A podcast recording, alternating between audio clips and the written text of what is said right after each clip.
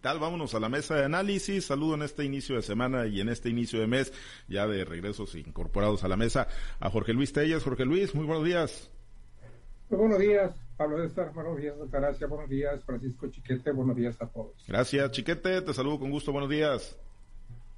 Buenos días, Pablo César. Muy buenos días a Jorge Luis Altagracia y a todos los que hacen el favor de acompañarnos. Gracias, eh, Chiquete Altagracia. Qué gusto saludarte. Buenos días.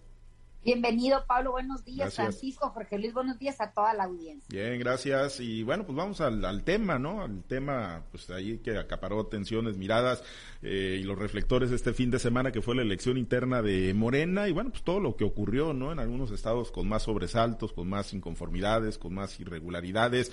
Eh, sin embargo, bueno, pues una participación, eso sí, muy, muy importante. Hoy el presidente López Obrador decía que dos millones y medio de personas, de mexicanos, habrían participado en esta elección interna para seleccionar consejeros y bueno, más allá de, la oficialización de los resultados, ¿no? Que esperemos que, se den ya en las próximas horas. Ayer eh, se convocó una conferencia para dar algunos resultados preliminares. Jorge Luis, pues el tema es pues eh, las lecciones y los mensajes que deja la, elección interna de, de, Morena, en tu caso personal, pues cómo, cómo lees todo lo que ocurrió, no nada más en Sinaloa, sino en varias partes donde estuvo bastante ríspida la, la elección, donde los encontronazos estuvieron a la orden del día, pero donde además, bueno, pues demostraron una gran, gran capacidad de movilización, ahora sí que como dicen, haya sido como haya sido, pero una gran, gran capacidad de movilización en el partido del presidente Andrés Manuel López Obrador, que hoy y que no ya minimizó las irregularidades ¿no? que se registraron en esta elección del pasado sábado. Jorge Luis, ¿qué, qué elecciones y qué mensajes te deja la elección interna de Morena?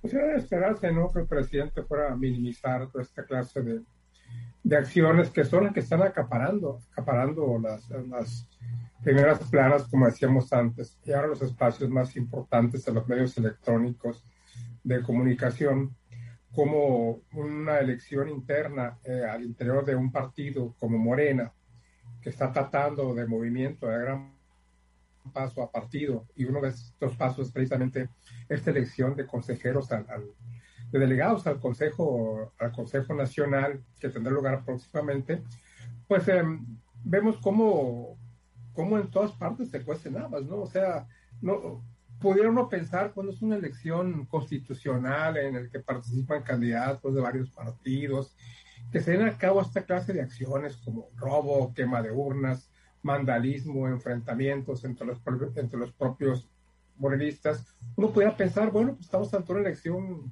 constitucional para presidente municipal, que son las que más apasionan, cómo se dan hasta con la cubeta, pero hombre, una elección de este tipo, eh, que, es que Morena tiene que demostrar pues que existe unión, que existe fortaleza. Cuando se da esta clase de incidentes, no tengo el dato de en Sinaloa el porcentaje de incidentes en cuanto, a en cuanto al desarrollo de, del proceso, pero pues por lo que he visto y leído, no es tan significativo como sí lo fue en otros estados. Lo que sí se, ha denunciado mucho es, el acarreo, acarreo de presidentes municipales, del propio gobernador Rubén Rochamoya, del, del secretario de Salud, de Carmelesio Cuen, que yo no sé qué tiene que andar haciendo en esto. El hecho de que él aspire a, buscar una candidatura por Morena, bueno, pues podría ser podría ser un estímulo o no para que él esté participando en esta clase de, procesos, porque él, digamos, tiene su propio partido, su propio, partido que es el PAS, y el que sea un partido regional, pues no sé quién le prestó la cachucha, ¿verdad? Para que él ande, para que él ande promoviendo votos a consejeros de, de Morena, quizás quiere tener ya un buen número de votos que le garanticen cuando menos su participación en el proceso de selección para el Senado de la República. También vemos sorpresas como un hermano de Gerardo Vargas. Gerardo Vargas había dicho que él no metía las manos. Entonces, eh, es muy popular este muchacho, tú lo debes de conocer. Imagino que es hermano de Gerardo, que sea igual que él, no tengo el gusto de conocerlo, pero obvia, José Luis Polo Palafox, que no había, no sé si había anunciado ya públicamente su ingreso a Morena, y otras gentes, ¿no? Que están ligadas al, al Partido Revolucionario Institucional, al PAN, y al PAS. Ahora que se conozcan los resultados oficiales, pues a lo mejor vemos por, ahí también algunas sorpresas. Estaba leyendo que el propio delegado estatal en, Sinaloa había sido electo consejero. pero solo con 20 votos, hasta donde cierta la versión que la presidenta municipal de Cozalá, que hasta hace poquito militaba en el Paz, ahora está en Morena, también resultó electa como, como consejera, con, creo que con 14 o 15 votos. Estas cifras contrastan mucho con la participación de que se habla a nivel, a nivel nacional. Pero es evidente que se trata de una lucha verdadera por el poder. Aquí, de acuerdo a las crónicas, ya ingresó hasta el propio gobernador Mario López Valdés a esta pugna al interior, al interior de Morena, y así vamos viendo no fue casualidad la carta que, las cartas que, los pronunciamientos, posicionamientos que hubo en el sentido de que se votara por los morenistas, no por los arribistas, pero por lo que vemos hay muchos arribistas que sí fueron votados y que sí van a ser consejeros de Morena y que van a tratar de crear la balanza no a favor de Morena, sino a favor de la causa política, de los grupos políticos a los que, a los que ellos pertenecen. Falta mucho, apenas este capítulo se comienza a escribir, falta mucho, muchas, muchas eh, páginas por escribirse todavía. Vamos a ver el curso de la semana hacia dónde nos llevan las conclusiones que arroja este, esta elección interna del sábado próximo pasado. Y conocer pues ya los nombres de las eh, mujeres y hombres chiquete que, que, resultaron electos, ¿no? Nos va a dar eh, rumbo, ¿no? Sobre pues quién tiene los controles, aunque creo que, que es muy claro, ¿no? Ver cómo se, se, metieron a operar el gobernador Rocha en el estado de Sinaloa con, con todo su equipo, lo hicieron los presidentes municipales, ahora sí que sin ningún recato, sin ningún empacho, yo no sé si peor eh, o más discreto que, que antes, chiquete, a lo que criticaba la oposición, pero pues se metieron y hubo un acarreo y una movilización tremenda el día sábado. Creo que ya están más o menos claros, ¿no? ¿Quiénes son los que, los que van? Eh, el delegado Jesús, Manuel de Jesús Guerrero Verdugo ganó acá en el distrito sexto, eh, le duplicó el número de votos al alcalde, Guillermo Benítez Torres, quien de todos modos se garantizó su, su lugar, aunque parece que su, su segunda, su mano de derecha entre las mujeres no alcanzó un, puesto. Pero bueno, eh, en, dos momentos Morena mostró que es el PRI de estos tiempos. En el uso abusivo de los, del, acarreo, que bueno, no tendría mucho de normal ni de novedoso, y en el uso abusivo de los recursos públicos, sobre todo a través de los programas sociales está visto que ahí está su base social, que ahí está el grupo sobre el que va a descansar toda la promoción electoral cuando se venga ya el proceso externo del 2024, que es el siguiente acá en Sinaloa. Y está visto también que no hay recato para, para utilizar lo que antes se llamaba el PRI gobierno, que ahora es el Morena gobierno. Eso fue muy, muy, muy claro. Este, el, panorama del partido en el poder que vimos tan efectivo en el PRI, ahora está igual de efectivo o quizá más con Morena.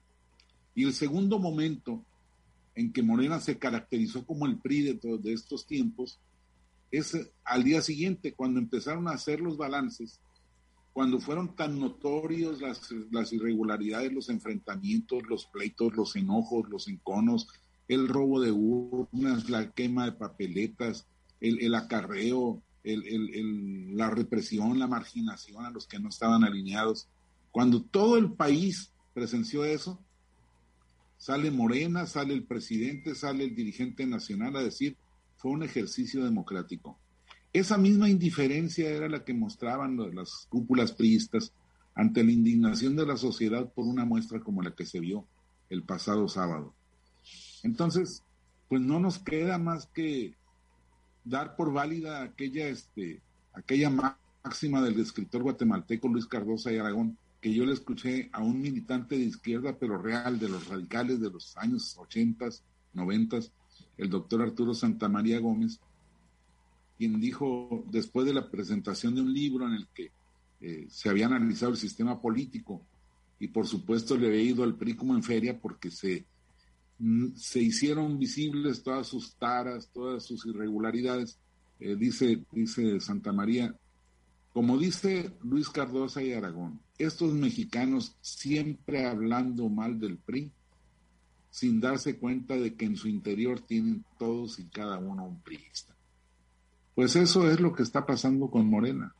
Es el PRI del, nuevo siglo, con las mismas prácticas del PRI del siglo anterior, pero me parece que con un poco más de cinismo, con menos recato del que aquellos trataban de dorar la píldora y eso eh, Altagracia, y ante lo que ocurrió, bueno, los, los evidentes, ¿no? Eh, excesos, eh, las evidentes irregularidades, eh, la forma, ¿no? Como, bueno, pues se organizan o se desorganizan para armar estas elecciones en Morena, pues uno de los eh, mensajes que ha permeado es, pues hay que cuidar al Instituto Nacional Electoral, ¿no? Porque su desaparición, bueno, pues pondría en mano de, de, personas que incurren en estos excesos, pues la, la organización ya de, de, unos comicios, de unas elecciones constitucionales. Altagracia, ¿a ti qué, qué mensajes y qué lecturas te deja la elección de Morena el sábado? Bueno, pues lo que nos queda a nosotros los ciudadanos es velar las instituciones que tenemos, velar los logros y, éxitos que hemos tenido en el pasado para que no se sigan cometiendo en el presente excesos de los que tantas veces reprochamos, ¿no? Eh, lo que me parece aquí es que Morena es un partido o un movimiento que ha crecido muy rápidamente, en, poco tiempo se ha posicionado en todo el país como la principal fuerza política y también eh, de esa misma manera rápidamente su desgaste se nota, se ve, lo siente la ciudadanía, no es en mano que eh, por muchas, por muchos ojos, por muchos ojos ciudadanos, por muchos teléfonos, medios eh, de comunicación y redes sociales se ha documentado lo que pasó el día de ayer. Si bien es cierto en Sinaloa fue menos violenta la, la jornada democrática entre comillas, este sí se, sí se ha visto eh, inundada las redes por, por los eventos que sucedieron, como bien lo comentan mis compañeros y tú también, Pablo César, eh, el robo de urna, el quema de, de, papeletas, incluso este, cómo se golpeaban unos con otros, cómo hubo ríos de gente que acudían a los centros de votación y no sabían ni por qué ni para qué estaban ahí, simplemente que fueron invitados por algún funcionario o por alguna persona que de alguna manera se hace, se presenta con estas, con ellas y les dice que es a través para que se les sigan respetando este los programas sociales a los que a los que tienen derecho incluso constitucionalmente, ¿no? Me parece que el desgaste de Morena en esta elección es mucha, aunque el presidente de la República ya salió a, curar heridas, a limar asperezas y sobre todo a darle esa unción que se le da a los enfermos y donde pues todos los pecados se le perdonan, ¿no? Pero me parece que así como ha subido rápidamente, como se ha posicionado como fuerza política, de esa misma manera, este considero yo que si no cuidan eh, todo lo que han conseguido como partido, como movimiento, como una opción electoral, pues así de esa misma manera se le, ha, se le puede venir abajo el, circo a Morena, ¿no? De hecho, este, vemos como personajes que no están identificados con la base morenista o que no eh, reúnen los requisitos que dijo el presidente y que dicen muchos de los que integran ese partido que, se, que votaran por verdaderos morenistas, vemos cómo están ocupando ya posiciones este, para, para ser consejeros pues algunas personas que están más bien identificados con otros partidos. También vemos cómo hay señalamiento por parte de morenistas de, cepa o que, o que se han ostentado de esa manera, incluso este, que han sido como ya señalados como oveja negra o como rijosos o como inconformes dentro del partido. En el caso específico de Aurelia Leal, eh, como ya interponen algunos medios donde, donde señalan y descalifican pues lo que ocurrió, no nada más en el municipio de Guasave, sino en muchas de las regiones del país. ¿no? Me parece que que vemos un desgaste, vemos este un uso excesivo de recursos, vemos cómo practican de manera abierta y sin tal recato eh, las, las acciones que descalificamos y que descalifican todavía muchas este, personas de la sociedad civil, ¿no? Me parece que fue eh, algo grotesco, algo sucio, algo que no, no debería estar pasando porque no tendría por qué Morena estar en estas cosas y tiene a la mayoría del electorado. Lo que único que dejan al descubierto es que no es una lucha electoral democrática, sino es una lucha del poder por el poder. ¿Quién va a poder eh, definir puestos, candidaturas, listas para los próximos comicios y sobre todo pues que quién quiere estar dentro del organigrama de poder? Hay que sí, como decía, como dice el clásico, vivir fuera del presupuesto pues es vivir en el error y creo que eso quedó demostrado el día de ayer. Y bueno, con todo lo que se, con todo lo que se, se vio, eh, Jorge Luis, pues eh, yo, yo he insistido mucho, ¿no? Es, es una participación, ahora sí que, pues como haya sido, pero finalmente es una, una capacidad de movilización muy fuerte que tiene Morena, con estructuras de poder, con, pues parece, ahora sí, eh, organización, logística, que, bueno, pues eso obviamente se traduce en réditos electorales, quizá, bueno, pues para muchos que repudian estas prácticas, pues dicen, pues no, no, no, no no, tendría por qué tener continuidad. Un proyecto que descansa en, estos pilares, ¿no? Que su organización interna descansa en acciones como las que se vieron el pasado sábado. Pero bueno, con todo esto que ha amalgamado Morena eh, del 2018 para acá, que ganó la presidencia con el presidente López Obrador, ¿se le puede poner ya, Jorge Luis, la, la etiqueta de invencible por lo menos para el 2024? Mira, el haya sido como haya sido que tú acabas de mencionar, yo creo que es la, frase que más aplica en este momento. Porque es una frase que aplica, que aplica quizás en forma retroactiva. Todos tenemos las dudas de las elecciones anteriores, cómo se han desarrollado, sobre todo en, los, en las épocas del prismo. Y sin embargo, todos damos por, por buenos los resultados. Hablamos de los resultados de las elecciones de de fulano o de tal o cual año en favor de tal o cual candidato y siempre damos eh, por buena esa votación, o sea, ya que el hecho de que sea oficial, pues ya sea por buena, ¿no? Disipando cualquier duda de si haya, haya sido como haya sido, como dijo aquel, pues este, sea, sea, sea una elección legítima o limpia, ¿no? Y esto pues va a ser lo mismo, ¿no? Tenemos, eh, hay versiones, hay testimonios, hay pruebas contundentes, de las irregularidades que se cometieron en muchas partes del país. Digo, aquí en Sinaloa no hay mm, testimonios de que haya pasado una, una, mm, no sé el porcentaje de irregularidades, de que las las debe haber habido. Lo que yo siento es que en, este, en esta clase de ejercicios deberían de excluirse.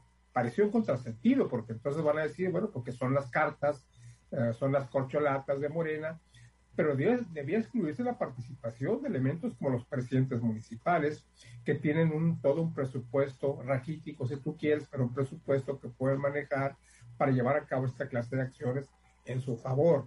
Me da mucho la atención como los presidentes municipales de Morena eh, son los, que, los principales beneficiarios de este ejercicio en el cual están teniendo ahora un cargo de consejeros que les va a dar derecho quizás a voz y a voto en el Consejo Nacional de Morena, aunque finalmente, quizá ustedes estén de acuerdo conmigo, los cargos, siempre el, palomeo final va a estar a cargo del presidente López Obrador. Como sea, como haya sido, como es en el PRI, como ha sido siempre, siempre, eh, en, el caso del PRI, que, se decía que los senadores, los diputados federales palomeaba el PRI, el presidente, los gobernadores, ni se diga, pues en este caso viene a ser lo mismo. Es el presidente el que da el visto bueno finalmente a, las decisiones en favor de las candidaturas de, representación popular. Las encuestas, hombre, eso no sirve para nada. Es el presidente el que tiene la, la, voz final, como lo va a tener, como lo va a tener en elección para presidente, en elección para senadores, para diputados federales, para gobernadores y para cuanto cargo se les ocurra, se les ocurra a ustedes. E, e, es obvio que un proceso de, selección de candidato a la presidencia de la República, Chiquete, pues no, no lo van a pasar por la prueba del ácido de, una jornada como la del sábado anterior. Ahí yo creo que sí se, se matan, ¿no? Los, los morenistas, ¿no? para elegir candidato a la presidencia de la República. Pero al final de cuentas, bueno, pues ahí están eh, las estructuras, Chiquete, y con el tamaño de pastel que tiene el presidente López Obrador, los gobernadores, le, alcanza para apaciguar las voces. Seguramente se van a mantener, ¿no? Muy, muy belicosas, se van a mantener eh, muy radicales, pero bueno, ¿les alcanza para, para calmar las aguas, chiquete? Sí, sí les alcanza. Mira, eh, mucha gente se pregunta qué es lo que hacía el PRI para tener unidos a, a grupos disímbolos, a corrientes antagónicas. Pues era eso, repartir a la hora de la hora, bueno, tú no puedes ser candidato presidencial, pero vas a ser jefe del control político del Senado, por ejemplo, por mencionar el caso más, más, más emblemático de, la, de, Morena, cuando Ricardo Monreal quería ser jefe de, la, gobierno de la Ciudad de México y no se la dieron porque pues, el presidente ya había decidido por Claudia Sheinbaum y, se, y le dieron el Senado. Y él decía, no, no ando buscando chamba, no quiero ninguna otra cosa. Pues sí, sí le agarró la otra cosa. Y así va a ser ahora, este, pues el que no va a ser candidato va a ser coordinador de la campaña, va a ser eh, candidato a, senador, a jefe de control político, en fin. Como además a Morena le sobran espacios reales de poder. No solo son candidaturas como pudiera darse en el caso de Alito, que todavía presume, yo voy a decidir la lista, pues sí, pero ¿de qué tamaño va a ser la lista real, la de, los que tengan acceso? Eh, ahí sí, el, que esté en una lista en buen lugar tiene garantizado que va a llegar, incluso en una elección catastrófica. Y entonces eso le, da para, para, seguir. Y bueno, lo que vemos es que pues eh, ya no les importa lo de la militancia ni lo de la cercanía. El, el delegado de Morena en Sinaloa, Guerrero Verdugo, acaba de decir que bienvenidos los priistas a Morena, y que además a la gente no se le debe juzgar por lo anterior, sino por lo que ha hecho en la última etapa. Es decir, Bartlett se le cayó el sistema y, e instrumentó el fraude del 88, pero eso ya no importa. Eh, Gerardo Vargas estuvo en todos los partidos haciendo trapacería y media, por ejemplo, cuando fue secretario general de gobierno, pero eso ya no importa, hoy está en Morena. Y así cada uno de los personajes que se van incorporando. Ese es el éxito de, Morena y ese va a ser, ese fue el éxito del PRI. No tenían carta aborrecida, el que quisiera llegaba. Eh, claro, no les alcanzaba para tanto. Por ejemplo, Manuel Cloutier del Rincón aspiró a ser candidato a presidente municipal de Culiacán y no lo, no lo aceptaron porque, bueno, no lo consideraron de peligro y, se fue a, al PAN y les abrió un boquete muy grande. Eh, pero bueno, eso pasa ya con el tiempo, con el desgaste. Morena está muy reciente, está, estrenando poder. Su único problema sería el presidente López Obrador, su fuerza de, triunfo, que en estos momentos, no hay que olvidar, se está jugando el futuro del país, con el famoso panel de, de discusiones del TEMEC con Estados Unidos y Canadá. Si López Obrador falla, puede tener un buen impacto entre su clientela, inflamándole el nacionalismo, la lucha contra los gringos, contra el imperialismo. Pero si le fracasa, si esto le truena la economía o amenaza la estabilidad de muchos mexicanos, ahí puede empezar a caer.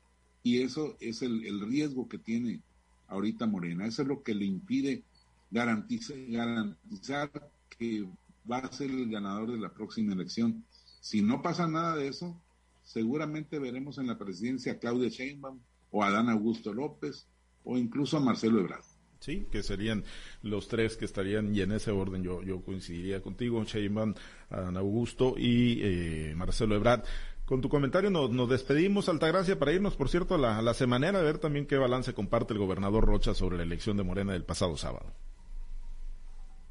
Pues mira, pase lo que pase, llegue quien llegue, elijan a quien elijan, Morena va a estar ocupando los primeros lugares en el 2024, porque enfrente no tienen a nadie.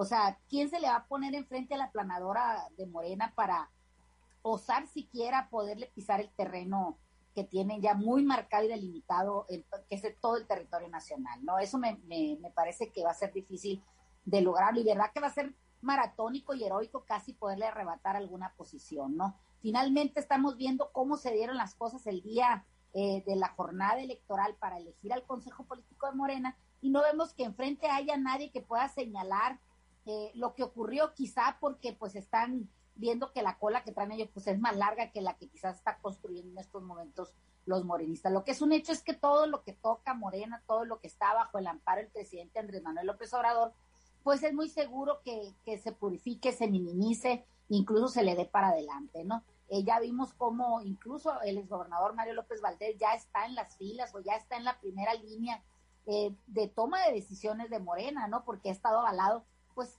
por los que dirigen ahorita el estado de Sinaloa, incluso los que dirigen el norte del estado de Sinaloa, una, una dupla muy importante que en su tiempo formó parte de, de la estructura de gobierno del estado de Sinaloa. Todo lo que sea bajo el amparo de Morena, todo va a pasar porque no hay nadie enfrente, no hay nadie que les diga, no hay nadie que señale y tenemos una ciudadanía que olvida pronto, es una ciudadanía que está más ocupada en sus cosas y solo asiste a las urnas siempre y cuando haya algo o alguien que les llame la atención y en estos momentos definitivamente en la oposición no hay nadie y todos se encuentran pues dentro del grupo de Morena.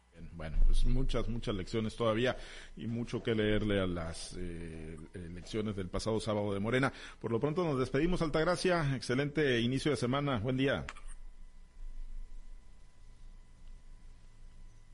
Que tengan una excelente semana todos. Muchas gracias. Gracias, Chiquete. Excelente inicio de semana. No tanto para mí, pues estuve pendientito, no te creas, ¿eh?